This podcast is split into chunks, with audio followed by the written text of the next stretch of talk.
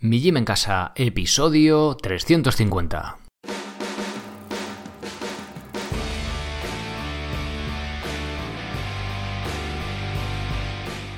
Muy buenas, bienvenidos a un nuevo episodio del podcast de Mi Gym en Casa, el programa, la radio donde hablamos de entrenamiento y de alimentación desde un punto de vista diferente e independiente. Soy Sergio Catalán de migymencasa.com y os doy la bienvenida al episodio ya 350 que llevamos aquí hablando, intentando eh, aportar un poquito de luz a estas cosas del entrenamiento, de la alimentación, también del estilo de vida.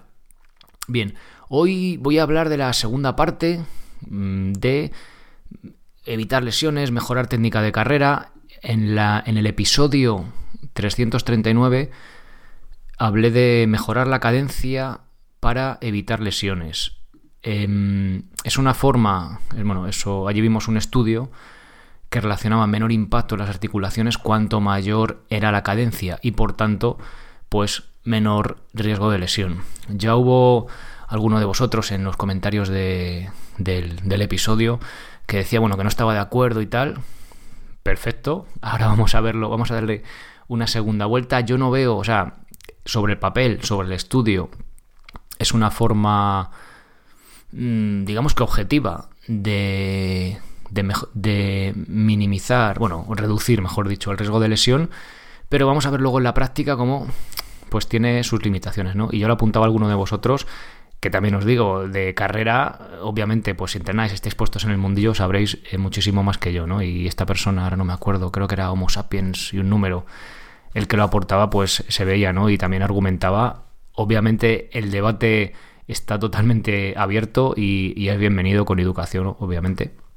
Y bueno, pues eso, que simplemente yo ya, ya siempre os digo que os voy aportando mi punto de vista desde alguien que hace un poco deporte de todo, ¿no? Paquetillo en todo, pero bueno, que tenemos un nivel popular, no sé si, si así decirlo, y cómo ajustar a ese nivel pues ciertas mejoras que podemos hacernos sin volvernos locos ni complicarnos mucho la vida. Obviamente, habrá protocolos eh, más avanzados, que lo veremos pronto, eh, pero que también se pueden adaptar a gente más, más popular, digo popular por decir un nombre, no, menos, que busca menos el rendimiento, bueno, todos lo buscamos, ¿no? Pero sin ser competitivos.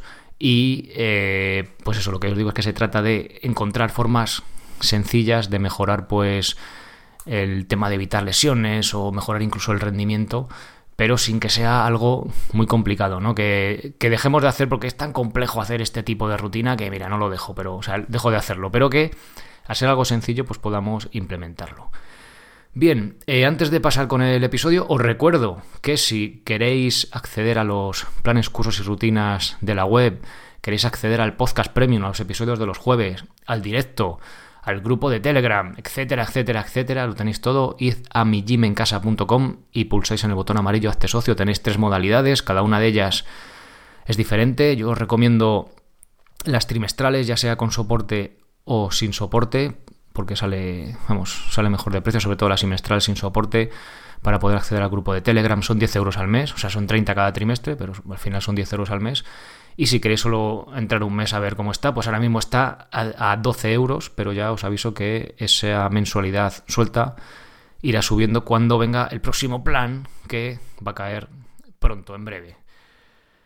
Bien, más cosas. Bueno, nada más. Creo que no tengo ninguna novedad nueva que contaros, así que vamos ya con el episodio en sí. Bien, como os decía, episodio 339. Hablamos de, de esto, cómo evitar lesiones con la cadencia en un estudio, al objetivo, pero que al final eh, lo que tenías que hacer era ir mm, conscientemente, ¿vale? Y esta palabra que ya entra aquí es importante, modificando tu forma de correr para hacer más cadencia, es decir, aumentar la cadencia. Vimos que mejor un 5%, era, el estudio era entre un 5 y un 10, un 5 era reducir el impacto en rodillas y un 10% en rodillas y caderas, pero pasar de golpe un 10% desvirtuaba tanto el... O sea, había tanto cambio de nuestra forma de correr previa a la posterior que era demasiado, ¿no? Aparte de ser raro, pues incluso podía incluso aumentar el riesgo de lesión al ser tan diferente, ¿no? Y cambiar apoyos y, y demás. Vamos, pollos, a, cambiar la forma de correr. Con lo cual, pues un incremento del 5% dijimos que era, que era lo ideal. Ahora quiero compartir un pequeño experimento que hice comparando mis métricas de carrera al incorporar un protocolo específico para mejorar la técnica. Bien, ¿cómo hice el experimento? Bien, avanzo, lo diré al final, pero esto imagino que los oyentes habituales del podcast ya lo sabéis, los que seáis más nuevos, hago el inciso. Esto es un n igual a 1. ¿Qué es un n igual a 1? Bueno, pues en estudios científicos es que a una persona haciendo el protocolo X o haciendo lo que sea ha conseguido el objetivo Y. ¿vale?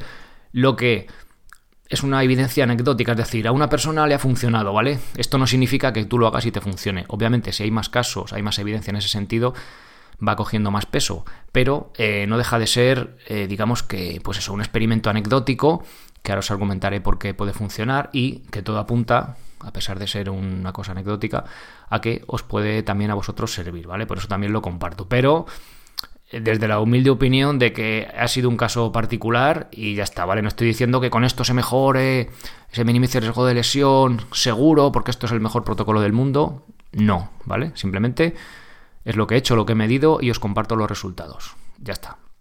Bien, ¿cómo hice el experimento? Medir una mejora en la técnica de carrera es algo un poco complicado y subjetivo. Puedes grabarte y comparar los vídeos entre varias sesiones, ¿no? Pero siempre será algo que está sujeto a cierto trampeo involuntario. Con esto quiero decir que si te está grabando, pues ya vas a hacer la técnica mejor sin querer, ¿no? Sabiendo que te están grabando, eh, por eso los estudios, cuando hay dos grupos, suele ser, tiene que ser, para que sea bien, bien, bien hecho, doble ciego, es decir, que ni el investigador ni el investigado sepa que está tomando la pastilla buena, que no solo es un placebo, ¿no? Pues esto es igual, porque si ya parece que como que ya el resto de cosas también las hacen mejor, pues esto es un poco igual, ¿no? Al saber que te, están grabando ya, sin querer lo vas a cambiar, ¿no? Y luego, aparte, que sea otra persona la que te analice, el engorro de estar grabándote con la... Pues fíjate, si ya os cuesta grabarse en el gimnasio con la técnica de... o nos cuesta grabarnos con la técnica de los ejercicios, imaginaos en carrera, ¿no? Que tienes que tener a otra persona ahí, o bueno, un engorro de la leche. Entonces, aparte de quitarme de engorros y para poder medir esto de manera objetiva, utilicé uno de esos relojes modernos que miden un montón de parámetros que muchas veces no sabemos ni qué significan, ¿no? Bien, pues concretamente me centré en el equilibrio de tiempo de contacto con el suelo, o también llamado equilibrio TCS medio. Esto si tenéis un Garmin os sonará, ¿vale? Los Forerun y todos estos modernos os sonará. El mío es un Fenix 3 de estos de segunda mano con la cinta de pecho eh, también para corredores, ¿vale? Si no tenéis esa, no os va a poder medir ese, ese parámetro concreto, ¿vale? Por si quieres replicar tal cual el experimento. Esto viene porque mm, es algo que yo va viendo, ¿no? Pues oye, voy a aprender, joder, voy a ver si consigo aprender algo de estos relojes y así lo puedo llevar al podcast y compartirlo y que sea de utilidad, ¿no? Porque sé que muchos de vosotros corréis a diferentes niveles, hay gente que es máquinas, otros que están empezando a correr y otros pues que estamos ahí, pues vamos, nuestras carreritas, tal y cual, pero bien, diferentes niveles. Entonces se trataba pues de, joder, de que casi todo el mundo ya hoy en día va con un reloj de este tipo, ¿no? A pesar de que yo os dije que el mejor reloj para correr era el Casio ese de toda la vida, bueno, pues ahora he cambiado para mis distancias y demás. Y pues quería ver eso. Y ese parámetro en concreto, eh, bueno, os voy a decir cuál es y ahora hablamos un poco, ¿vale? Según Garmin, que es el inventor de esto, el equilibrio TCS o de tiempo de contacto con el suelo es ¿vale? Leo tal cual. Esta función supervisa el equilibrio entre el tiempo de contacto con el suelo, TCS, de los pies izquierdo y derecho para medir la simetría de la carrera. Se expresa en forma de un porcentaje superior al 50% con una flecha hacia la izquierda o hacia la derecha que indica el pie que permanece más tiempo en contacto con el suelo. Para la mayoría de personas es preferible una técnica de carrera simétrica, es decir, 50-50. Los datos de muchos corredores muestran que el equilibrio de tiempo de contacto con el suelo tiende a desviarse más del 50-50 cuando suben o bajan cuesta, realizan un trabajo de velocidad o están fatigados. Anecdóticamente, algunos corredores también observan que las lesiones provocan un mayor desequilibrio. ¿Vale? Bien, hasta ahí. Os dejo el enlace a Garmin para que podáis verlo y tal. Em, importante. Bueno, sí, importante. A ver, eh, esto es una cosa un poco que se inventó Garmin, que está guay, ¿vale? Te mide cuánto tiempo estás más con un pie que con otro. Y en principio, hablando con algún entrenador, dice que un 50, algo por ciento, un 49, algo o hasta 51, que no es problemático, pero dependerá de cada persona, ¿vale? ¿Qué pasa? Que cuanto más equilibrado es, es decir, si es 50-50 clavado, eh, no cargo más una pierna que la otra. Imaginaos, ¿no? Si tú corres mucho, metes mucho volumen, pues al final un 0,5% más en una pierna, al final la estás sobrecargando de más, ¿no? Normalmente habrá un pie que suele pasar más tiempo en contacto con el suelo. Podríamos decir que apoyamos más con esa pierna, lo que hace que si tenemos, por ejemplo, una rodilla que nos suele dar la lata, sea esa pierna la que tiene un porcentaje mayor. ¿vale? Esto no es seguro al 100%, pero es lo más probable que sea así. Para mostraros mi ejemplo, mi talón de Aquiles, como suele decirse, del tren inferior, que no mi tendón de Aquiles, ¿vale? O sea, la parte más débil de mi tren inferior es la rodilla izquierda, ¿vale? Siempre me ha dado la lata, cuando estaba opositando y hacía triatlón tenía unas, unas tendinitis de la leche, bueno, la verdad que pasé largas temporadas ahí fastidiado. Y cuando me paso de volumen, intensidad, o yo que sé, un día te levantas y te empieza, te molesta, vamos cumpliendo edad, pues oye, es la rodilla izquierda, ¿no? Lo que suele primero quejarse. Entonces, vi que, o sea, mi, teoría, en, teoría lo normal sería que apoye más con esa pierna y en mi caso así es, ¿vale? Mi TCS, mi tiempo de contacto con el suelo de la pierna derecha, es, bueno, mejor dicho, era mayor, ¿vale? Perdón, de la pierna izquierda. Es decir, apoyaba más eh, con esa pierna, con la mala, por así decirlo, ¿vale? Eh, es una pierna que cargaba más y digo, joder, pues tiene sentido, ¿no? Si la cargo más, será más fácil que esa pierna eh, esté más sobrecargada y la lesión, por así decirlo, aparezca ahí, ¿vale? Bien, el primer día que lo medí fue corriendo normal, es decir, sin intentar modificar nada. Estaba en torno al 5,6% del lado de esa pierna y por tanto, o solo os pongo el izquierdo, ¿vale? O sea, lo voy a hablar solo del, tiempo de contacto con el suelo de la pierna izquierda, que obviamente si es 50,6, pues del otro lado es 49,4, ¿vale? Se entiende un poco. En las notas del episodio, mi gym en casa 350, tenéis las tablas en las que he ido sacando de, de un Excel de Garmin, pues simplificando esto junto con la cadencia para que veamos lo que ha ido avanzando el, el, tiempo de contacto con el suelo, este parámetro en concreto, ¿vale? Al día siguiente que fui a correr, no fue el día siguiente eh, exactamente, intentando aumentar un 5% la cadencia, como vimos en el episodio de 339, el TCS, el tiempo de contacto con el suelo, mejoró a un 50,3, o ya mejoró 3 décimas, que creo que está bastante bien. Simplemente haciendo eso ya mejora. Es decir, no solo tenemos menos impacto por aumentar la cadencia, sino que también parece ser que ese tiempo de contacto con el suelo se iguala, ¿vale? O sea que ya, bueno, pues oye, puede estar bien. Como digo, insisto, eh, tú te mides el parámetro y hay un día que vas súper bien y lo tienes clavado 50-50 con 0 y otro que vas y dices, joder, me ha salido 50 con 5 y no sé por qué. Sabes que luego esto a veces, ya sabéis que el cuerpo es una cosa que estamos descubriendo casi. O sea que, vuelvo a decir que no lo toméis al pie de la letra, pero que parece que va un poco en la línea ¿no? del argumento este que os decía y que parece que va por ahí. Pero ya os digo que, siendo precavidos a la hora de sacar conclusiones. Bien, ¿cómo mejoramos el equilibrio de tiempo de contacto con el suelo? Bueno, este parámetro es muy cachondo, muy gracioso, porque es absolutamente imposible, o al menos yo no he encontrado la razón ni hablando con otros corredores, que sean capaces de modificarlo conscientemente mientras vas corriendo. Es decir, yo iba corriendo el primer día que mire ese parámetro, joder, apoyo más con el izquierdo.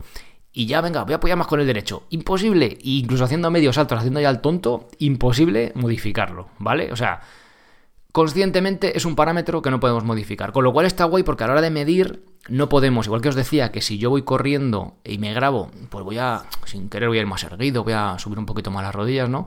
Este es imposible conscientemente modificarlo, con lo cual es un parámetro muy chulo para medir objetivamente, ¿vale?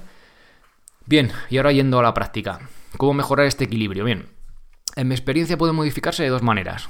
Como hemos visto ya, aumentando la cadencia, se reduce algo, pero a cambio llevamos una cadencia de, de carrera conscientemente alterada. No es la que nos pide el cuerpo, por así decirlo, según el estudio que vimos en la primera parte, puede tener sentido para prevenir lesiones, pero a mí no me terminaba de convencer, ¿vale? Es como que tienes que ir forzando. Y eso al final, en el rendimiento, también se nota, ¿vale? De forma negativa. Lo veremos en la tercera cuarta parte en la entrevista, con una persona bastante máquina que ahora os, que ahora os contaré, ¿vale? Fijaos, no, os he dicho que conscientemente es imposible, pero indirectamente, aumentando la cadencia, conscientemente sí podemos mejorar ese tiempo de contacto con el suelo, ¿vale? Pero es decir, tú estás mirando el reloj y quieres cambiarlo y, bueno, ya os invito a probarlo si tenéis el cacharro este.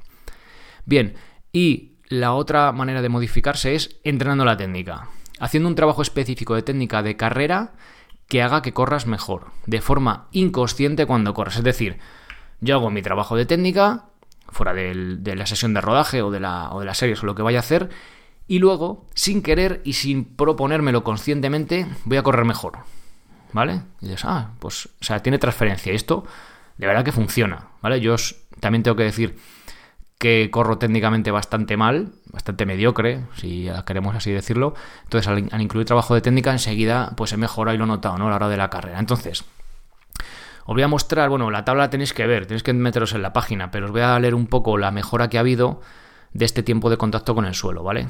Y, y se puede ver además de mantener una cadencia en torno a 160, que es la mía normal, el tiempo de contacto con el suelo fue mejorando. Es decir, estaba de media muy cerca del 50%. Entonces empecé Yo salgo a correr un día, dos a la semana, 50 minutos. Esto está medido además en el mismo circuito para que no haya alteraciones de... Pues cada día te vas a correr un sitio, yo que sé, imaginaos que el camino o la carretera por la que vas tiene cierta pendiente lateral, entonces ya pues ahí te influye, ¿no? Pero claro, si tú vas y de vuelta en el mismo sitio, joder, pues ya difícil será, ¿no? Que, entren esos parámetros a, jugar, ¿vale? Bien, las dos primeras mediciones fueron 50,6 eh, a 160 pasos por minuto. La siguiente, modificando la cadencia que os decía, a 169 fue 5,3 y las dos siguientes a esa misma cadencia casi 5,4, o sea, 50,4%, 50,4% para el, para el pie, para la pierna izquierda, ¿vale? Y a partir de ahí ya empecé a trabajar la técnica y me olvidé de aumentar la cadencia, es decir, la que saliera salió, ¿vale? Entonces todos estos días va la cadencia entre 163 la más alta y 155 la más baja, aunque la media es 159, 160 casi todas, ¿vale? Lo más, lo más común. Y va de la siguiente manera. Voy a leer varios de estos y va 50 con 3, 50 con 1, 49 con 8, fíjate, fijaos, ahí cambia.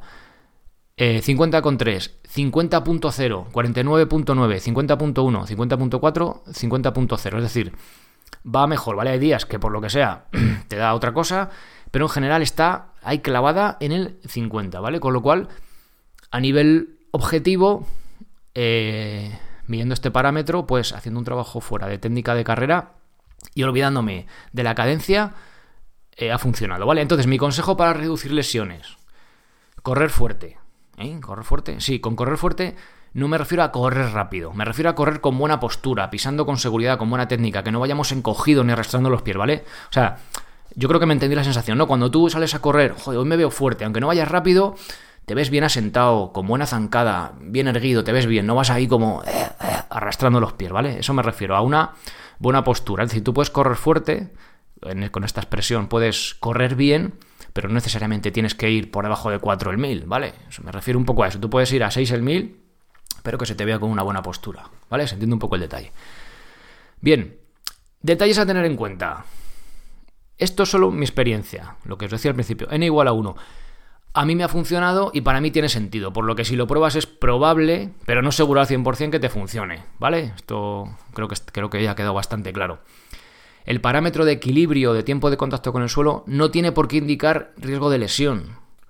¿Vale? Carmen dice que, es, que lo, en la mayoría de corredores, por pues lo suyo es que, sea, que esté bastante equilibrado pero no tiene por qué indicar ese riesgo. Cuanto más equilibrado esté, supuestamente cargaremos menos una pierna, o sea, cargaremos menos una pierna más que la otra y por tanto es probable que haya menos riesgo de lesión.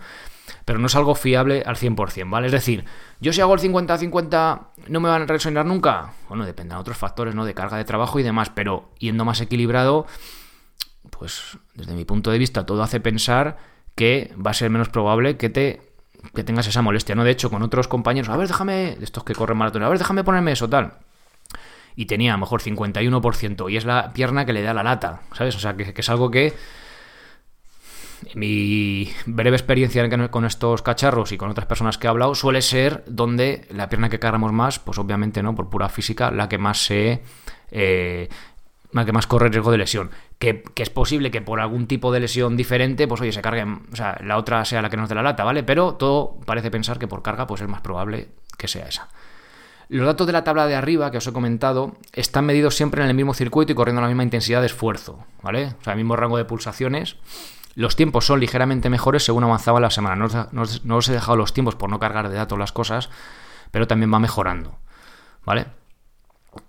Eh, ¿Qué decir? Bueno, luego lo vemos al final. Para hacer estas mediciones utilicé el Garmin Fenix 3 y una banda de pecho Garmin para corredores. Si aún no tienes la banda, o sea, si no tienes ese tipo de bandas, pues eh, no es posible medir este parámetro, ¿vale? Entonces también tenedlo en cuenta. Si queréis replicar esto, pues necesitáis la banda de marras de Garmin y tal, ¿vale? Que eso ya, bueno, pues yo, yo tampoco quiero... O sea, no me parece mm, necesario ese tipo de cosa para correr, para mejorar la técnica, pero yo para medirlo y poderos traeros, traeros datos con cierta objetividad, sabiendo, sabiendo lo que son, pues sí que me parecía interesante, ¿vale? Pero lo más probable es que si hacéis un trabajo de técnica adecuado, luego se refleje en vuestros rodajes de, carrera a pie y no hace falta si no queréis medirlo, ¿vale? Me refiero por el desembolso que supone.